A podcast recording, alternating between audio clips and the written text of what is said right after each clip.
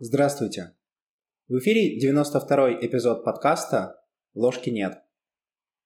В прошлом эпизоде мы начали разговор о первом из 12 правил жизни Джордана Питерсона. Мы достаточно подробно рассмотрели ключевое понятие в этом правиле, понятие иерархии доминирования и что это означает в контексте нашей жизни, о том, по сути, как неудачи и поражения влияют на наше психологическое и, что более важно, биологическое состояние. Однако это был разговор больше именно на биологическом уровне, на уровне нашего организма, хотя какие-то моменты, в том числе и экзистенциальное осмысление поражений, мы также затронули. В этом же эпизоде я бы хотел рассмотреть более глубокий смысл, который, как мне кажется, заложен в этом правиле. Можно вообще подумать, что концепция иерархии доминирования уж очень биологическая и мало отношения имеет к психологии личности, ну и в частности глубинной психологии, что это, дескать, просто какие-то тренинги. Действительно, если посмотреть на примеры, которые часто приводит автор, они связаны в основном с биохимией и поведением животных. Однако я не согласен с тем, что иерархия доминирования – это понятие чисто бихевиористское. Напротив, мне кажется, именно контексте глубинной психологии, аналитической психологии можно хорошо раскрыть смысл и символическое значение вот этих самых иерархий. Вот здесь мне сразу вспоминается один из этапов развития личности по Юнгу. Он называется героический. Вот если вспомнить эпизоды 29-31, мы там обсуждали как раз индивидуацию, схему развития личности в аналитической психологии. Так вот, одним из этапов первой половины жизни является этап, связанный с укоренением эго в социуме и удовлетворением базовых потребностей. Иными, более простыми словами, это означает, что подросток, молодой человек или молодая девушка должна стать взрослым человеком и принять хотя бы на социальном и культурном уровнях ответственность за собственную жизнь. Если подойти к этому более символически, то что вообще означает героический путь? Героический путь нацелен на трансформацию, на внутреннюю трансформацию. Ведь с точки зрения координат герой начинает и возвращается в одно и то же место но возвращается обновленным, измененным. Что изменилось? Изменился сам герой. За счет чего он изменился? За счет достижений, за счет подвигов, которые герой совершил на своем героическом пути. Эти подвиги можно формулировать по-разному.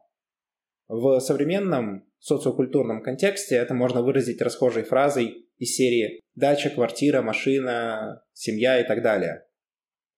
Конечно, я здесь несколько утрирую, речь ведь идет не о материальных ценностях, а о внутреннем принятии себя как полноценной личности. Но легко ли это сделать с учетом современного социума? Без, например, наличия реальных объективных достижений, которые бы это подтверждали, прежде всего для самого человека. И что еще важно, это бы подтверждало состояние и статус человека в глазах других. И вот оба этих пункта, они непосредственно связаны, по сути, с питерсоновскими иерархиями доминирования. Ведь что говорит Питерсон? Он говорит, что достижения или победы поднимают человека вверх по иерархии. Как это происходит?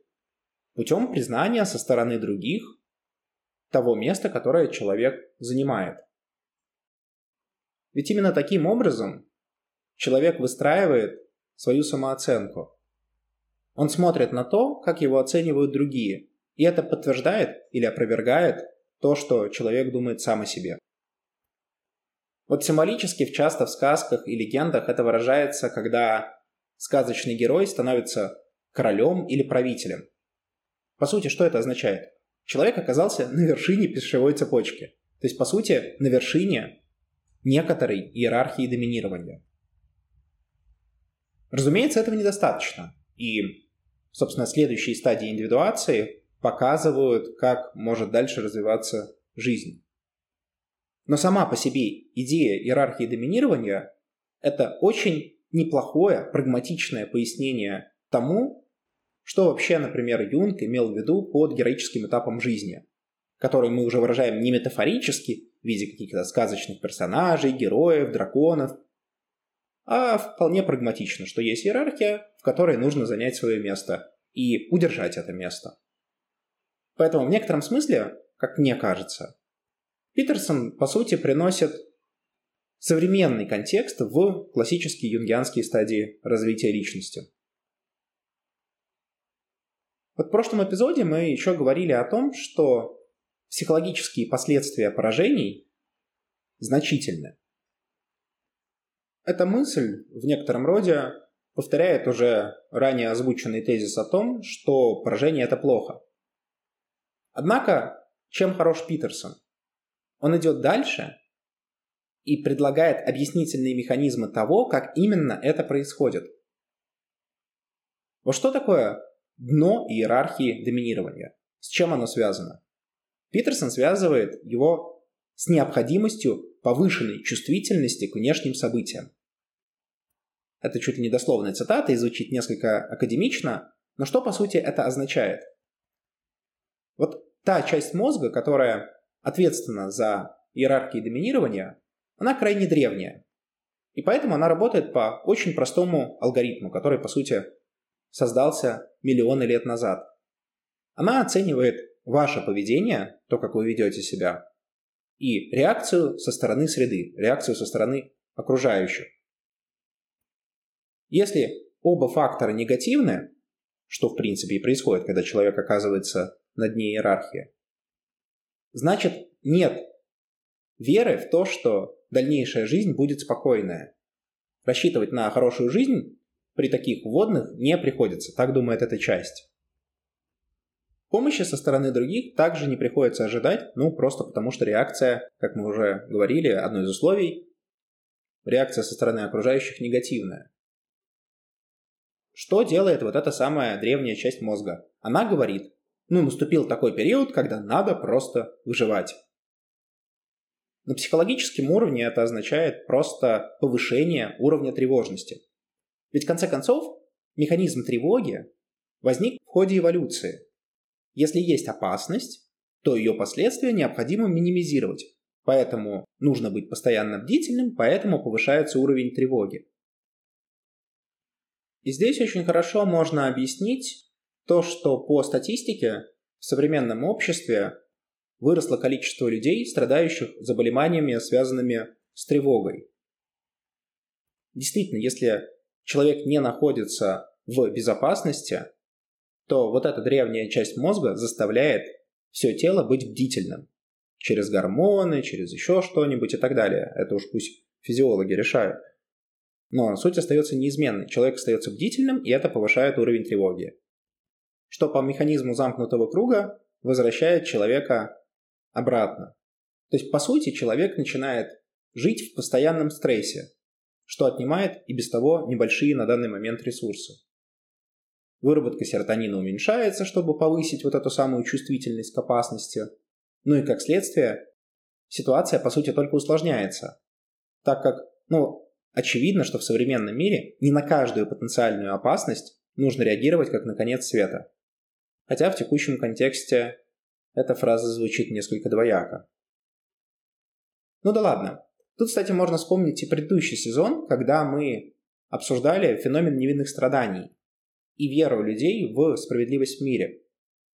Напомню вкратце эту идею, что, по мнению одного из ученых, а именно Лернера, кто разрабатывал эту концепцию, убеждение в справедливости в мире возникает из-за необходимости достигать долгосрочной цели. Долгосрочная цель представляет, по сути, некоторый договор с миром, когда мы откладываем сиюминутную выгоду, вспомните зефирный тест, ради большей выгоды в будущем. По сути, это некоторая форма сделки с будущим. Однако, в ситуации с тревогой все ресурсы расходуются на настоящее, так как организм ощущает опасность здесь и сейчас. Поэтому на будущее, по сути, ресурсов здесь нету.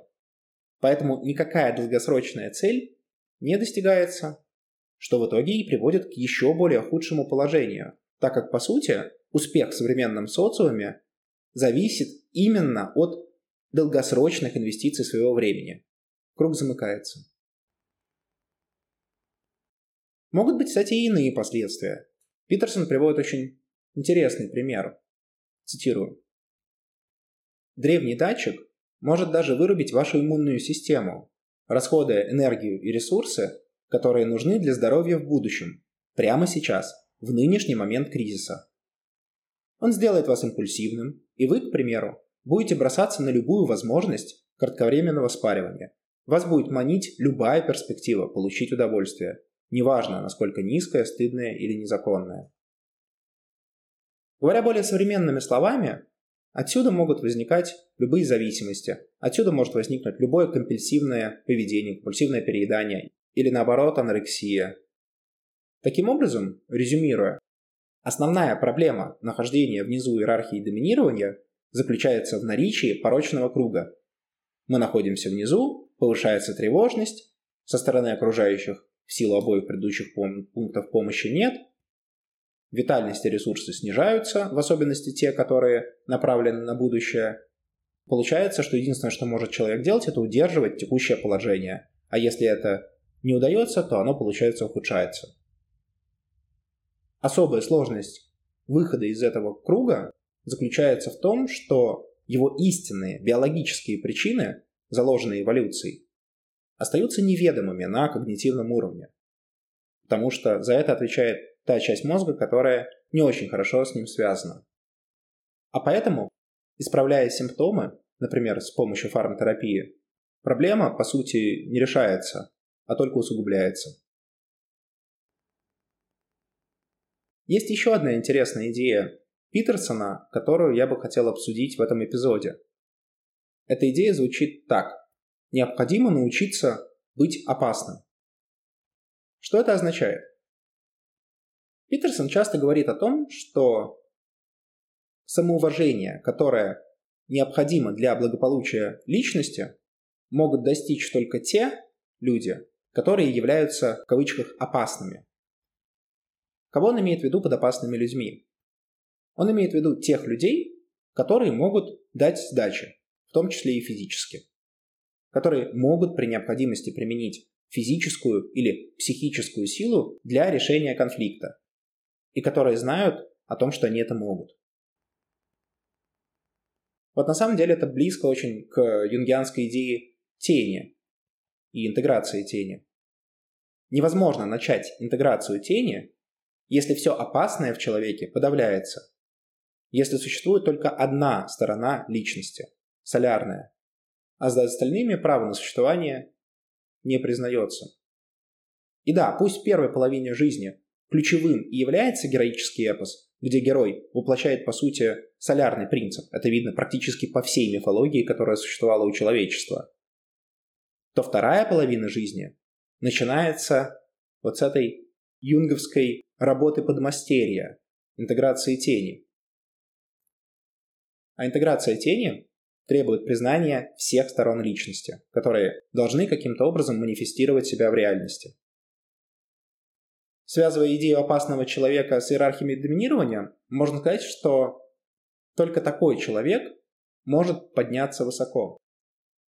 Вот, кстати, я бы здесь хотела говориться о том, что опасный человек не означает, что этот человек постоянно должен применять физическую или психическую силу для решения конфликтов. Нет, речь совершенно не об этом. Речь о том, что человек должен знать, что он может это сделать, если того потребуют обстоятельства.